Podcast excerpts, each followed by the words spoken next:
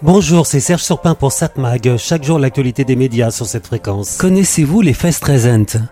C'est le fait de vouloir cacher quelque chose et à ce moment-là, ça le rend encore plus visible. Ça a été le cas de Barbara Streisand, la chanteuse, qui avait voulu interdire la publication de photos de sa maison. Résultat, beaucoup ont cherché à voir cette photo qui est devenue ensuite ultra connue. Si Barbara Streisand n'avait rien fait, personne ou presque ne s'y serait intéressé à sa maison. Tout cela pour dire que très souvent, vouloir cacher une info tente à la rendre encore plus visible. D'où le fait qu'on conseille généralement aux personnes concernées par une information de ne rien faire et laisser passer l'orage comme on dit. On sait qu'une info en chasse une autre, ce qui indispose sera vite oublié. Sauf si on montre que cela nous embête et à ce moment-là, bien au contraire, ça prouve qu'il y a quelque chose à savoir. On voulait nous le cacher. N'importe quel expert de communication de crise connaît cela. Mais ce principe n'est pas toujours vrai. Parfois, ne rien dire tendrait à faire penser que l'on a quelque chose à cacher, c'est l'inverse. Et certains ont une tendance à vouloir insister pour obtenir plus d'infos. Ça fait penser un peu à ces politiques qui refusent de répondre à des questions de journalistes. Et cela alors qu'ils sont filmés. Ils apparaissent alors comme des personnes pas très sympathiques, pas bien du tout.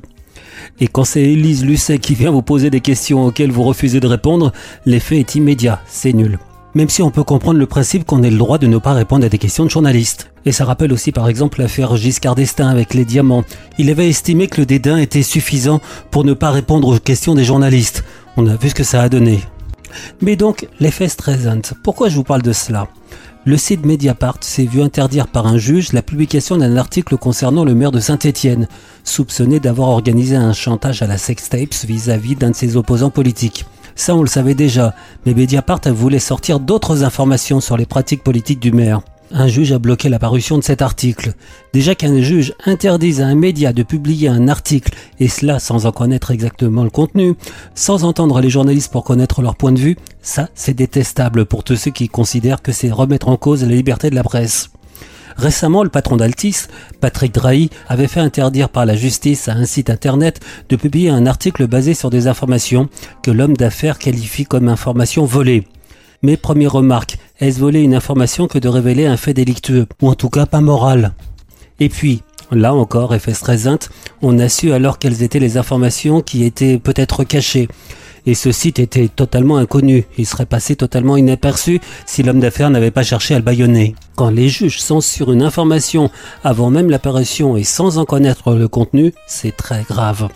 Dans le cas de Mediapart, quoi qu'on pense de ce site, les informations, les reportages qu'il a sortis sont toujours exacts, vérifiés.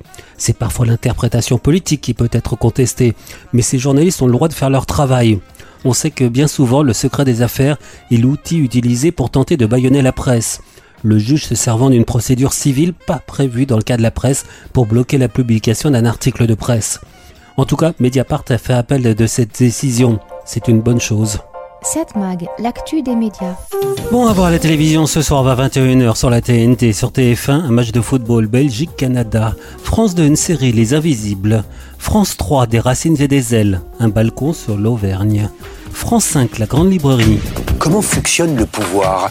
Quatre écrivains dissèquent l'art de gouverner. De la France de la Régence à l'Algérie d'hier et d'aujourd'hui, des dérives d'une dictature qui n'est jamais nommée. Aux coulisses du pouvoir russe, rendez-vous avec Camille Pascal, Yasmina Kadra, Emilienne Malfato et Giuliano D'Aempoli. Où ça? Dans la grande librairie, évidemment. M6, le meilleur pâtissier, Viva España. Arte, bah c'est ce que je vais vous conseiller de regarder ce soir. Un film d'espionnage, La Taupe. C'est un film de 2011 et c'est signé Thomas Alfredson et c'est avec Gary Goldman, Colin Firth, Tom Hardy, John Hurt, Benedict Cumberbatch, etc. Un agent du SIS, centre du contre-espionnage britannique, est chargé de découvrir une taupe œuvrant dans les plus hautes sphères du MI6, les services secrets. Un jeu de mensonges, un jeu de dupes, un jeu de faux semblants dans l'atmosphère de désillusion de la guerre froide. C'est évidemment un film tiré d'un bouquin de John Le Carré. On m'a mis à la retraite. Il y a une taupe dans les plus hautes sphères du cirque. Elle est là depuis des années. Vous pouvez faire quelque chose pour moi? N'oubliez pas qu'on vous surveille. Il y a une femme je sais qui tu es. J'ai dit qu'elle avait des informations concernant un agent double. Ce qu'elle m'a révélé était phénoménal. Donc ce soir, Arte, 20h55, La Taupe. 7 Mag, l'actu des médias.